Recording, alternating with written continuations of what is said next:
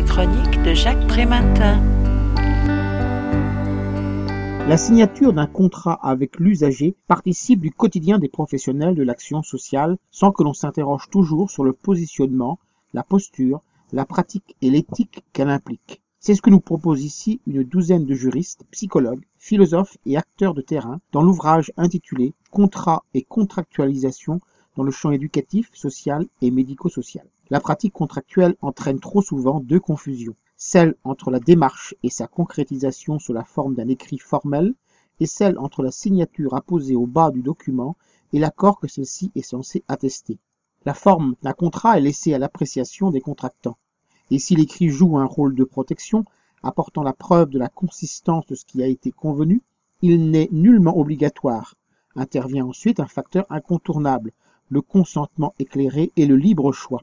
La contractualisation nécessite autant l'ajustement entre l'offre et la demande qu'un engagement clair et lisible des deux parties. Les échanges multiples et les éventuelles négociations peuvent déboucher sur un consensus entraînant l'implication réciproque. Mais le constat de divergence trop importante peut produire le contraire et mettre un terme au projet contractuel. Le processus qui n'aboutit pas ne constitue pas un échec, mais une éventualité chacun devant être entendu dans ses refus, ses hésitations, sa passivité, voire son indifférence.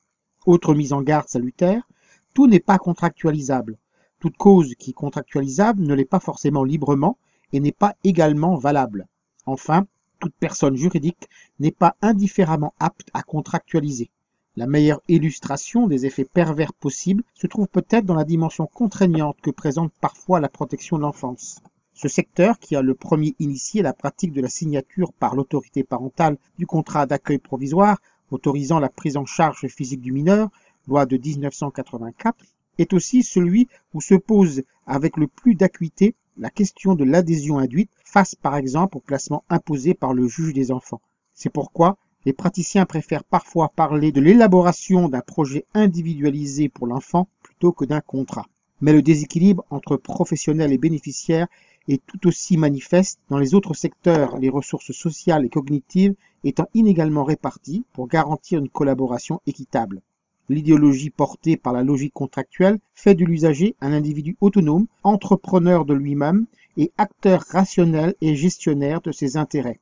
Il est invité à se prendre en charge et, au final, porte la pleine responsabilité de la réussite ou de l'échec des objectifs convenus dans le contrat signé. Je rappelle le titre de l'ouvrage que je viens de vous présenter, Contrat et contractualisation dans le champ éducatif, social et médico-social.